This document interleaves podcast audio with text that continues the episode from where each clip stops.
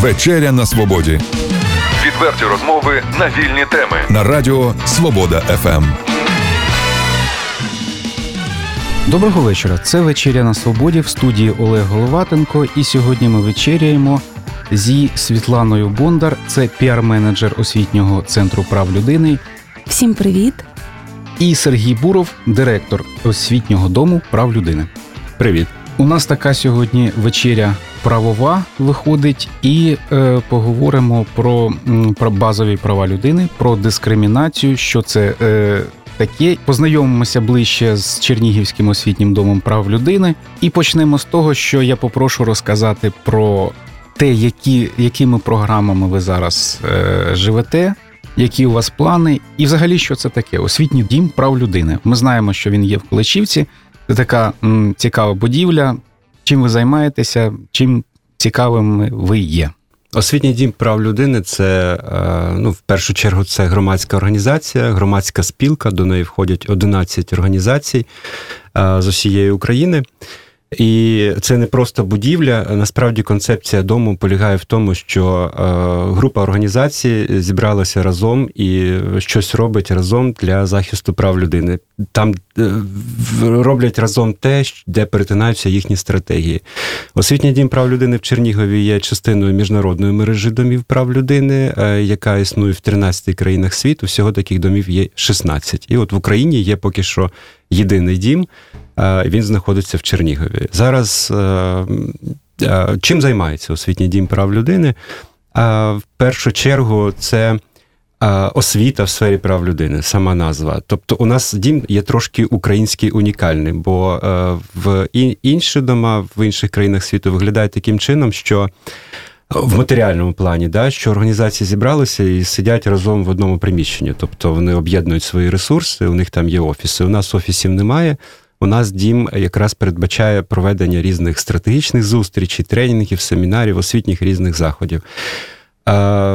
Окрім освіти, дім також ну, також в сфері формальної освіти ми намагаємося просувати те, щоб в Україні існувало системний, системний підхід до освіти в сфері прав людини, зокрема.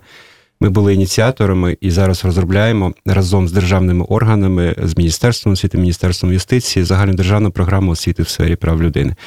Крім того, дім е, працює як прихисток для е, правозахисників, для активістів, які постраждали в своїй країні. Е, дуже багато випадків у нас було з Азербайджану. Це відомі журналісти, які потерпали в своїй країні і змушені були ну, певний час перебувати в нашому домі. Ми їм допомагаємо. Як е, в рамках мережі е, домів, то у нас є чотири напрямки. Те, що ми робимо мережею всієї домів, то це свобода вираження поглядів, свобода мирних зібрань, свобода асоціацій і захист правозахисників. От, до речі, е, в цьому році виконується 20 років з дати прийняття декларації захисту прав правозахисників. І якраз ми будемо відзначати цю подію, зокрема на фестивалі е, освіт, освітньому фесті прав людини, який відбудеться у нас скоро дуже. Е, Сергій, я знаю, ще є ж українські проблеми. Це війна, це окуповані території, і багато до вас з Криму активістів е, приїжджали, читали лекції якісь. Можна трішки детальніше про це і про переселенців. Чи допомагаєте ви їм, чи може Угу. Якісь програми для них передбачені у вас?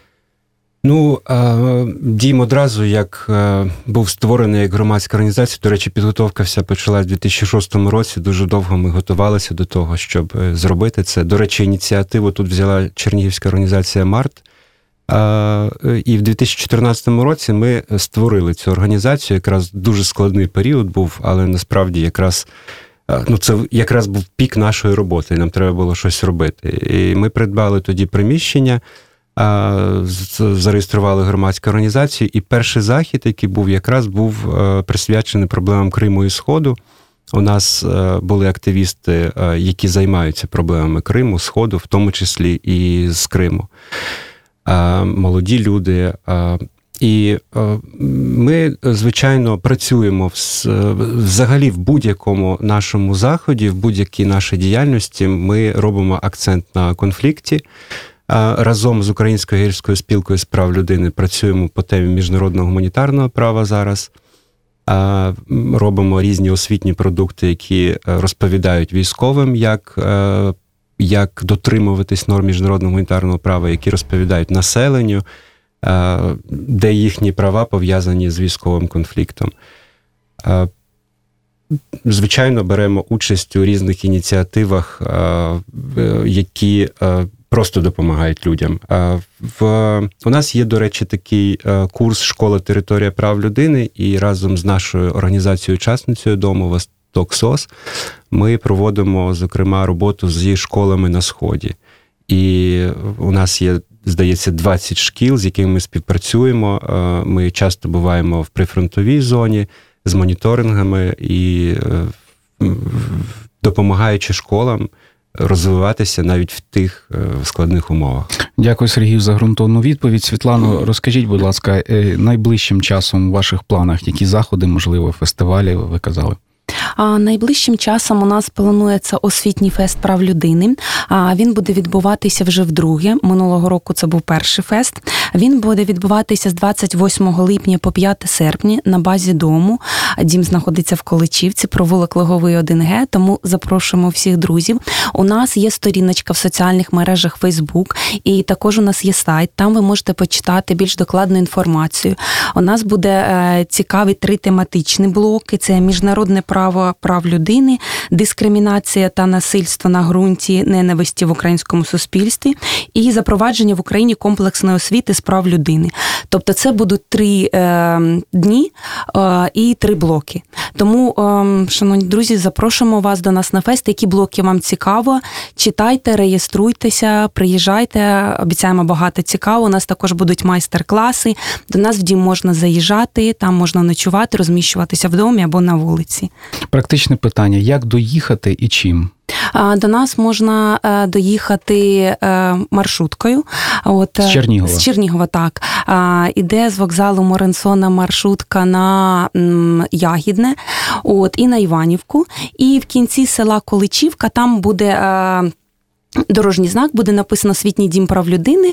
Це остання вулиця направо. Ви виходите, і там трошки зліво, якби з сторони поля, ви побачите великий такий е, жовтий будинок з прапором. І це наш дім. Там буквально пройти 5 хвилин. Ми завжди раді вас бачити. Приходьте будемо спілкуватися. Як в Фейсбуці вас шукати правильно? Як ви там підписані? Ми підписані освітній дім прав людини в Чернігові так. українською мовою і англійською мовою. Це наша активна угу. сторіночка. Там ви можете побачити і про нас інформацію, про тренінги, які відбуваються.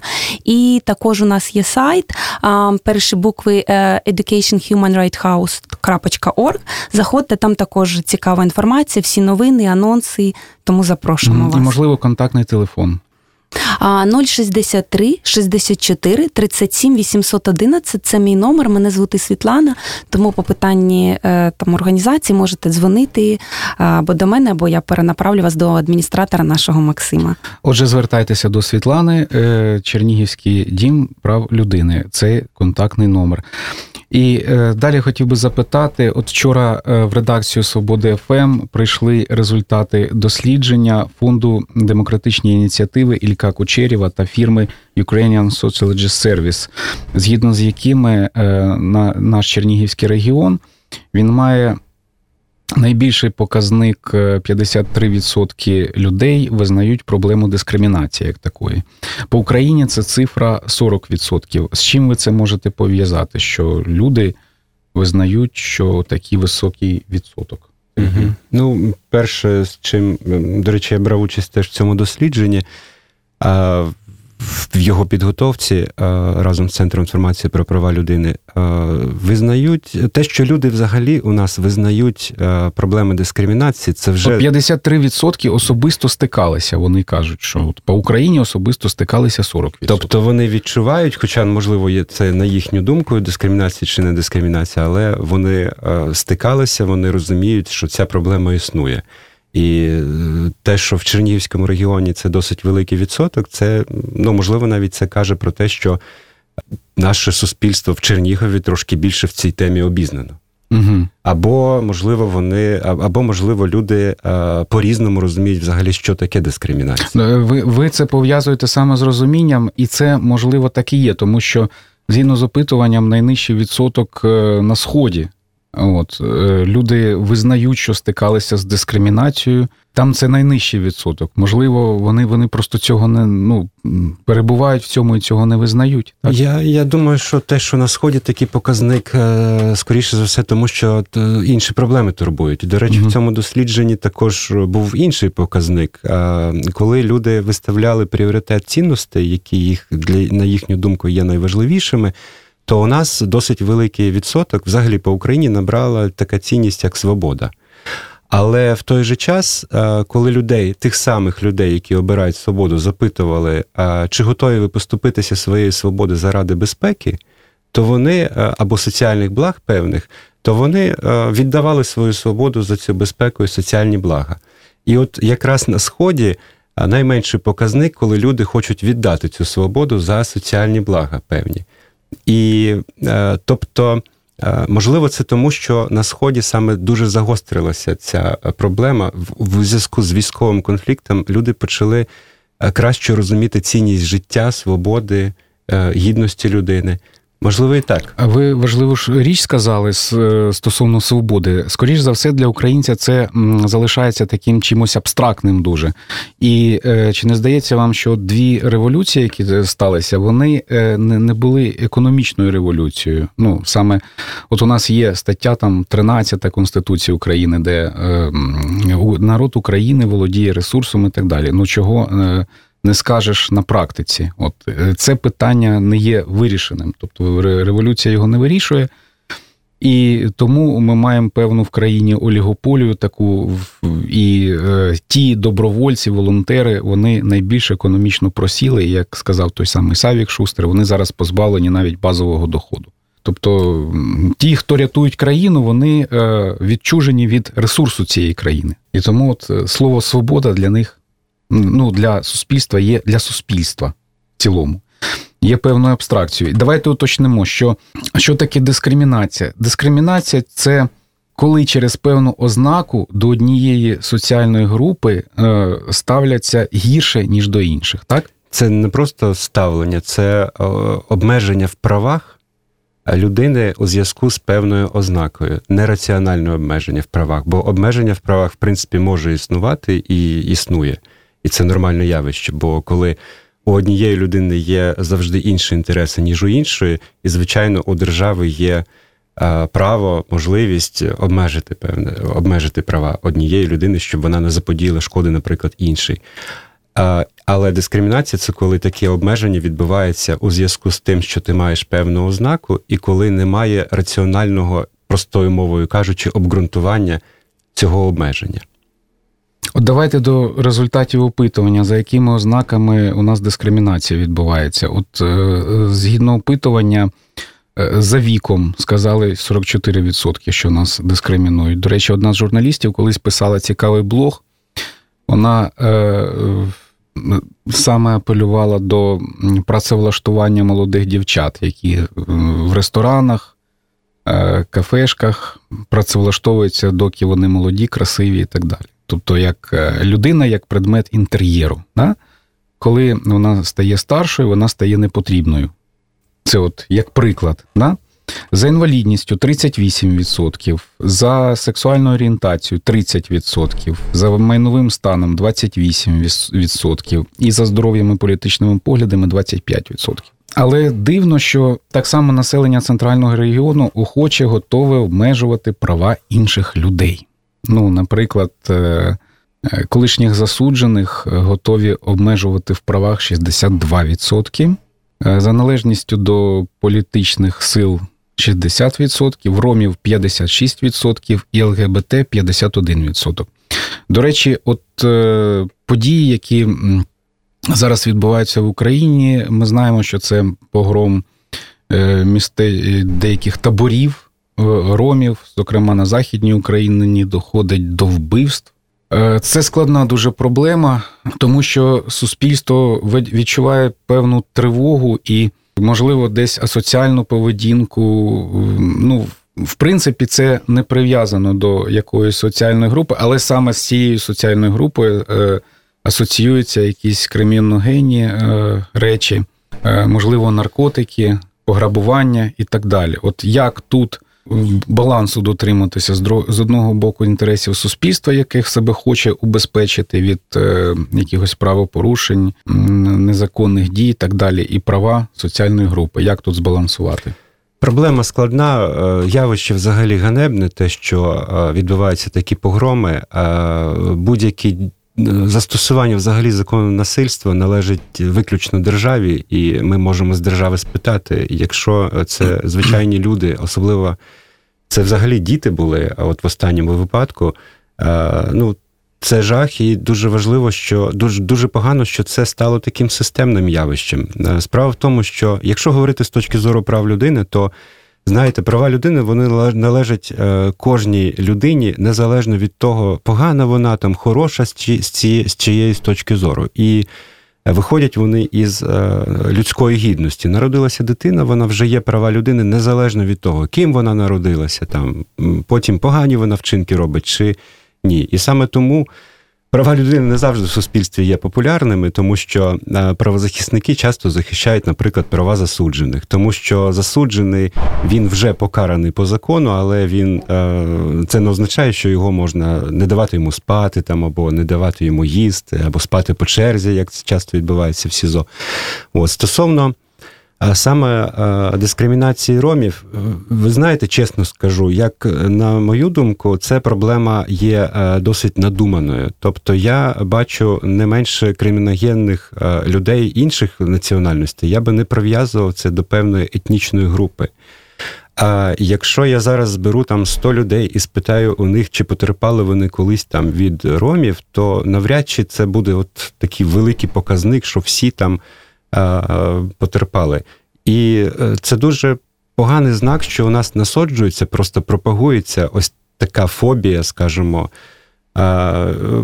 фобія за такою етнічною ознакою. В будь-якому разі подобається комусь це чи ні, те, що відбувається, але застосовувати ось такі насильницькі дії, тим більше вбивства, неможливо. Життя людини не можна повернути. Інша справа, що дійсно е, правоохоронні органи держава у нас в цьому не доопрацьовує. В першу чергу не доопрацьовує, не розслідуючи цих випадків, не проводячи ефективного розслідування. Друге, е, так, дійсно, соціальні служби, держава повинні е, робити певні позитивні дії. Це теж питання дискримінації. Може бути дискримінація, коли щось робиться активно, наприклад, якісь люди обмежуються в правах за якоюсь ознакою. А також дискримінацією буде вважатись, якщо державні органи, які ми створили спеціально для того, щоб вони вирішували певні складні питання, сплачуємо податки, але вони нічого не роблять, тобто вони не працюють ані з суспільством. З точки зору просвітництва, ані з е, уразливою соціальною групою, там держава повинна навіть допомогти зробити якісь соціальні притулки, допомогти. Е, за ручку навіть відвести і сказати, що ну треба зареєструвати дитину, тому що якщо ти не зареєструєш дитину, то дитина залишиться без медичної допомоги, без освіти і так далі.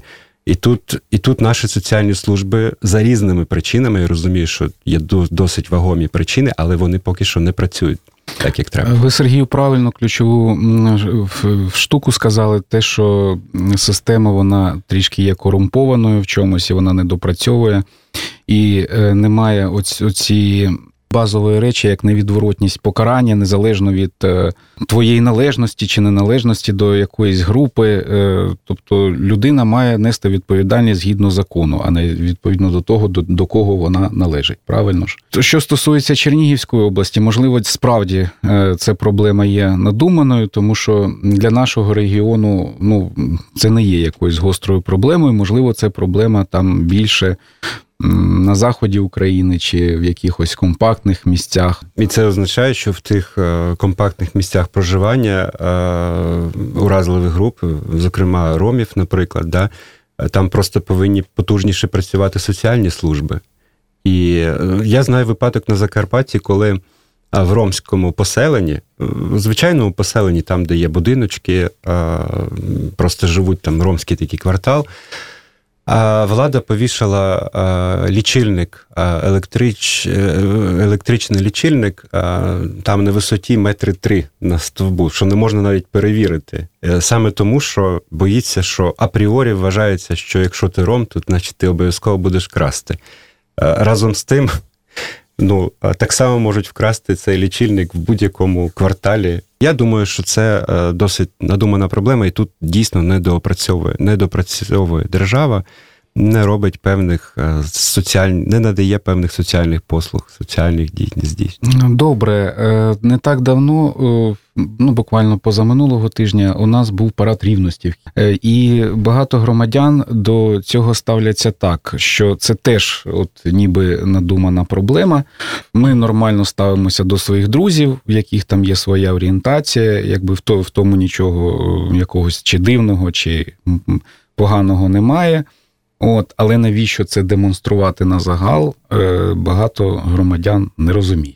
Да, е, складна проблема. Вона стосується взагалі свободи вираження поглядів, і е, свобода вираження поглядів, знаєте, її іноді називають ще священною коровою. Дуже важко, дуже важко взагалі обмежити свободу вираження поглядів. І я хочу звернути увагу на те, що це не був парад демонстрації там сексуальних орієнтацій, це був парад рівності саме. І такі паради проходять в багатьох країнах, і до них ставлять. І, і чим спокійніше до цих парадів ставляться, тим проблема менше взагалі. Мені теж здається, що це досить накручена така в нашому суспільстві проблема. І е, дійсно, е, просто раніше ніхто не бачив е, представників соціальних меншинств. Ми дійсно там, ну ми розуміємо, що ми нормально ставимося.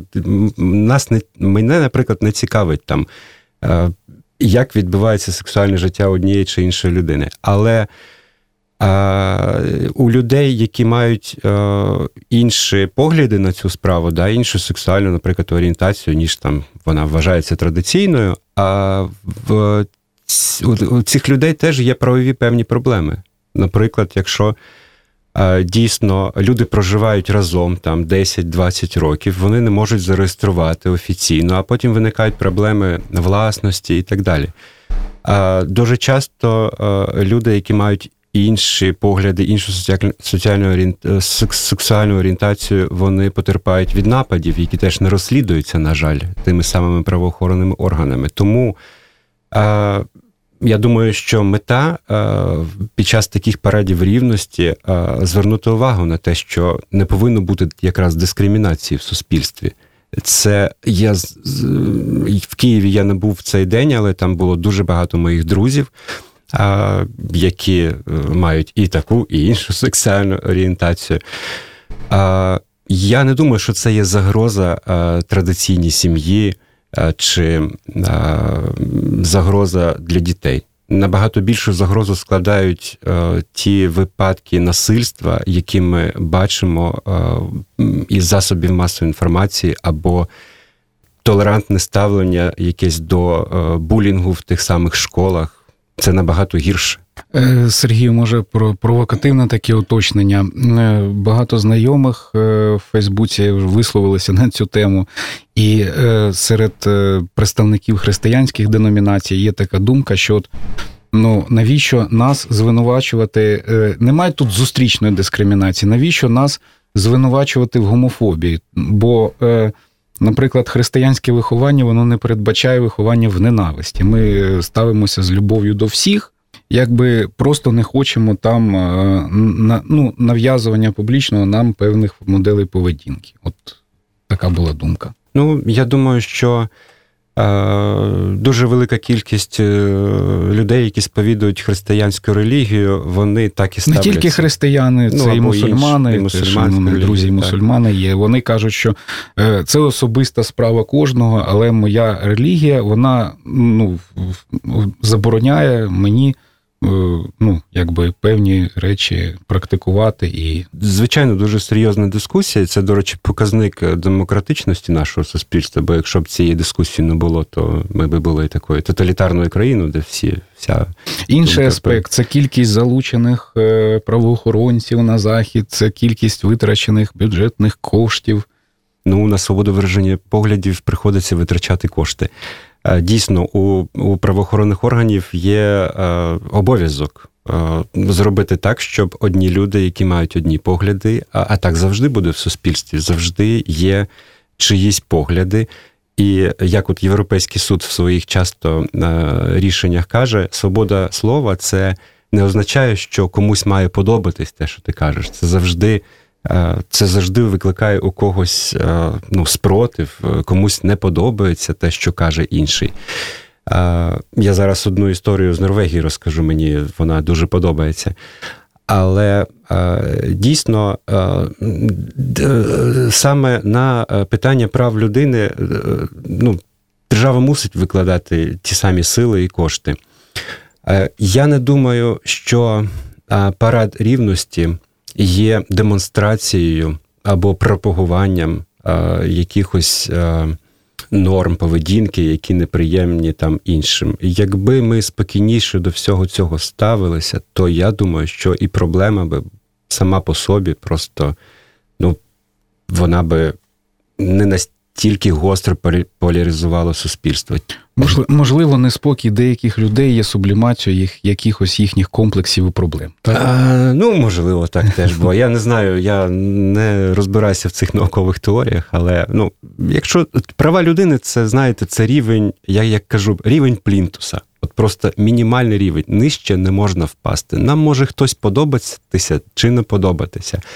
Але е, це не означає, що навіть людина, яка мені дуже не подобається, яку я можу просто ненавидити, але це не означає, що її права мають бути порушені. Приклад з Норвегії, до речі, це запитання навіть от до вас буде. Да? Ви ж журналіст. От мене Норвегії, мої друзі якось спитали. Е, ну, всі знають Брейвіка, який здійснив дуже жахливий напад на табір молодіжний, е, вбив дуже багато людей, тому що у нього є там якісь свої погляди, нацистські такі. І е, всі знають, що він написав там певний опис. Він дуже така напевно, інтелектуальна людина е, зі своїми там збоченими поглядами, але написав цілий опис, оп, опус такий і е, вирішив його опублікувати. Держава Норвегія заборонила публікувати цей опус е, Брейвіку, аргументуючи тим, що він містить прямі заклики до насильства. І мої друзі в Норвегії спитали якось мене. А от норвезьке суспільство громадянське воно обурилося тим, ті, хто не люблять Брейвіка, ну, вважають її, його вчинок, протестували взагалі проти того. ну, Добивалися того, щоб було ефективне розслідування, щоб ця людина дійсно була справді покарана. Але ті люди вони сказали: ми не хочемо, ви нас ображаєте е, за те, що ви не даєте опублікувати цей опус Брейвіку. Як ви думаєте, чому чому обурилося норвезьке суспільство? Ну, певно, норвезьке суспільство могло мати уявлення після публікації цих опусів, е, через що стаються такі от угу. випадки, напевно, так. Ну, от, І воно позбавлено цього права. Е, його позбавили цього права, а значить, і причинно-наслідкове у них е, не відтвориться, як тут в голові. Угу. Бачите, ви, от як журналіст, напевно, найближче до правильної відповіді. Вони відповіли, що е, е, дуже нечасто люди можуть е, сказати саме щось таке близьке. Да? Кажуть, ну, свобода вираження поглядів, все правильно. Але норвезьке суспільство обурилося тим, що його позбавили права коментувати, угу. тобто висловити свою думку на ці страшні думки. В результаті е, немає тобто, дискусії. як історія з заблокованими коментарями під публікацією, так? Ну, щось так, да. Тобто нас позбавили дискусії. Ми маємо розбиратися в цій проблемі. Я розумію, що суспільство у нас дуже поляризоване, так? Ця поляризація вона загострилася у зв'язку з військовим конфліктом, який відбувається. Але е, єдиний вихід для нас це не вбивати одне одного.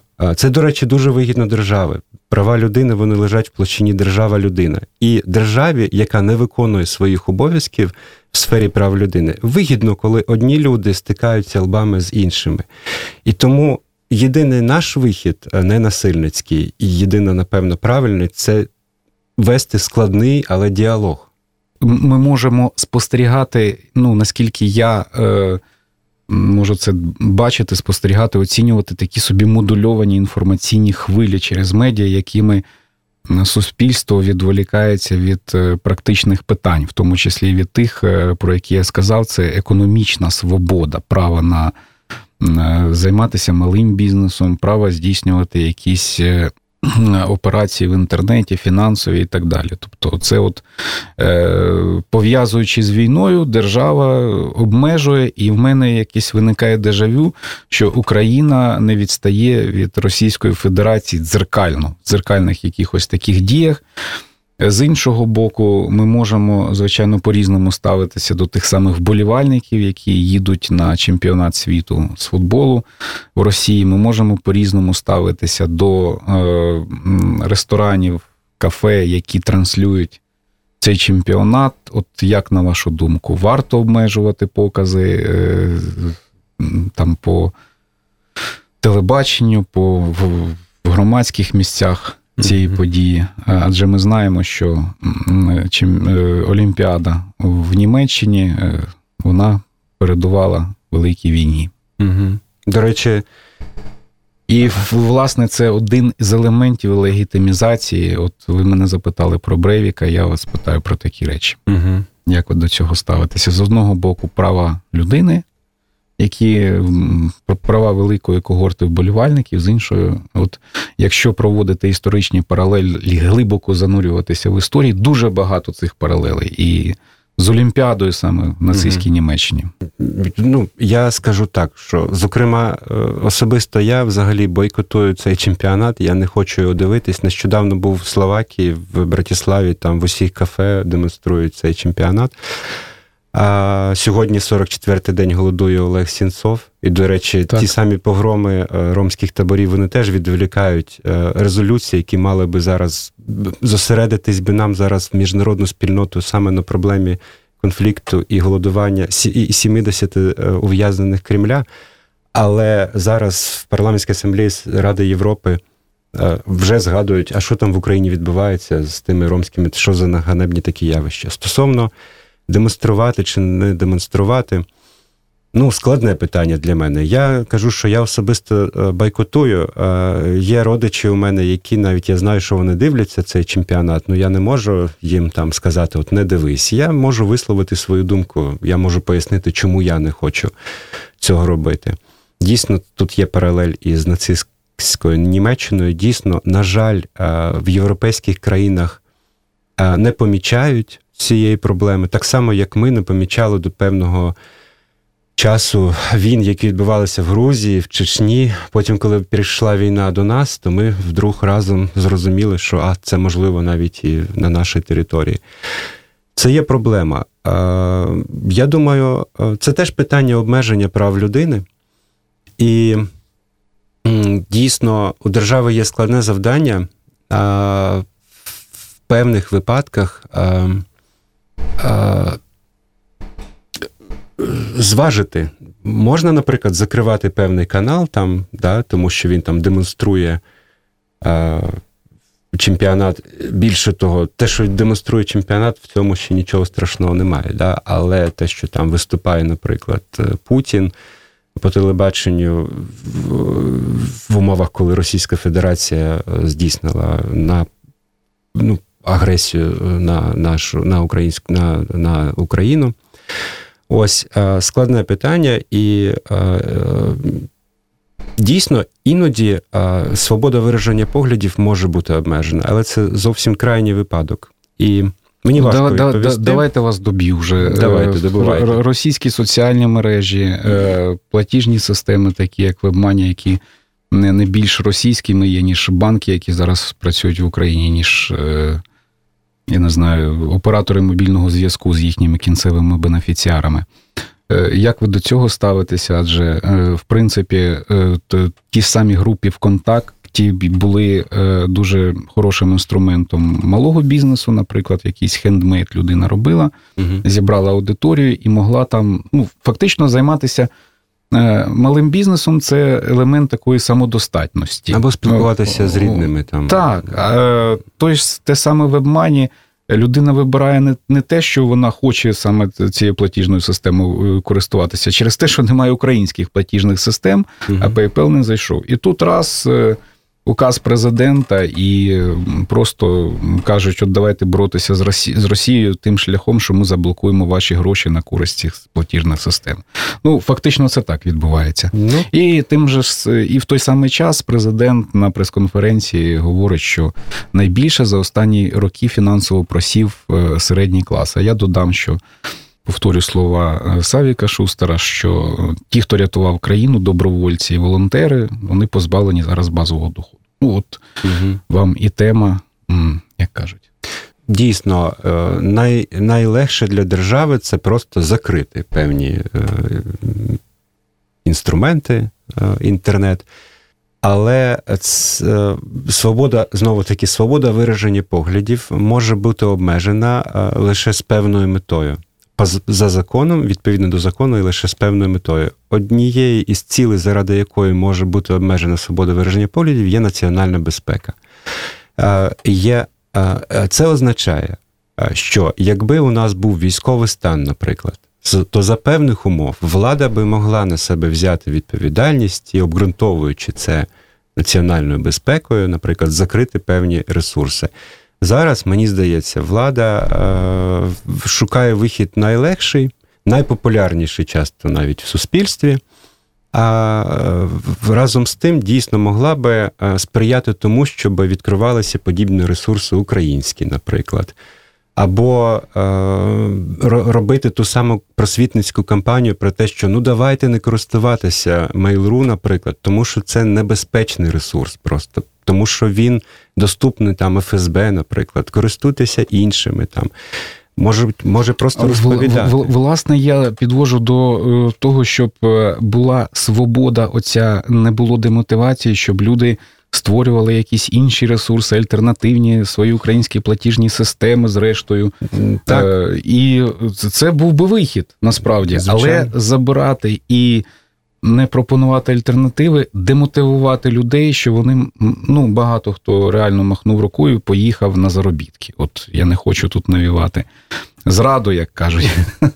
От, Але так от воно чомусь ну, так, цим шляхом. Треба створювати власні, сприяти створенню власних сприяти, ресурсів. Тобто ж... давати людям можливість е, це робити, підприємцям, а, а також пояснювати людям. Чому, якщо ми не хочемо, щоб чимось користувалися, то пояснювати, чому Сергію, не треба я нагадаю про нашу історію. Ми, як радіостанція, вже три роки е, воюємо за частоти в прикордонній області.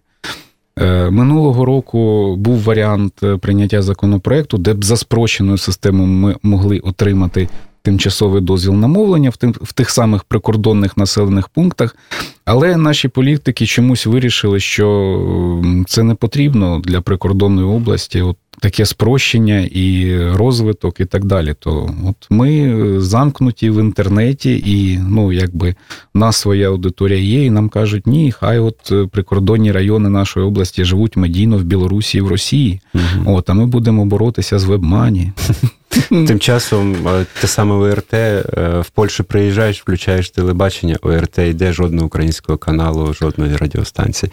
Дійсно, ну я абсолютно з вами погоджуюсь. Треба створювати умови. Державі лише треба створити, дати. Е, не забирати свободу у людей, створювати ті ресурси, які вони вважають за потрібне для спілкування і для вираження погляду. Так, будемо сподіватися на завершення нашої програми, що все-таки ми будемо мати ці свободи і політичні, і економічні, і культурні, як кажуть. А я дякую нашим гостям е, Сергію Бурову і Світлані Бондар за чудову вечерю. Дякую вам, друзі, Дякую. за увагу. Ще раз запрошуємо до нас на фестиваль. Дякуємо, запрошуємо всіх. Е, так, не забувайте, що існує такий чудовий Чернігівський освітній дім прав людини і до наступних зустрічей. Відверті розмови на вільні теми у програмі Вечеря на свободі. Тричі на тиждень у понеділок, середу і п'ятницю о 18.00. На радіо Свобода ФМ.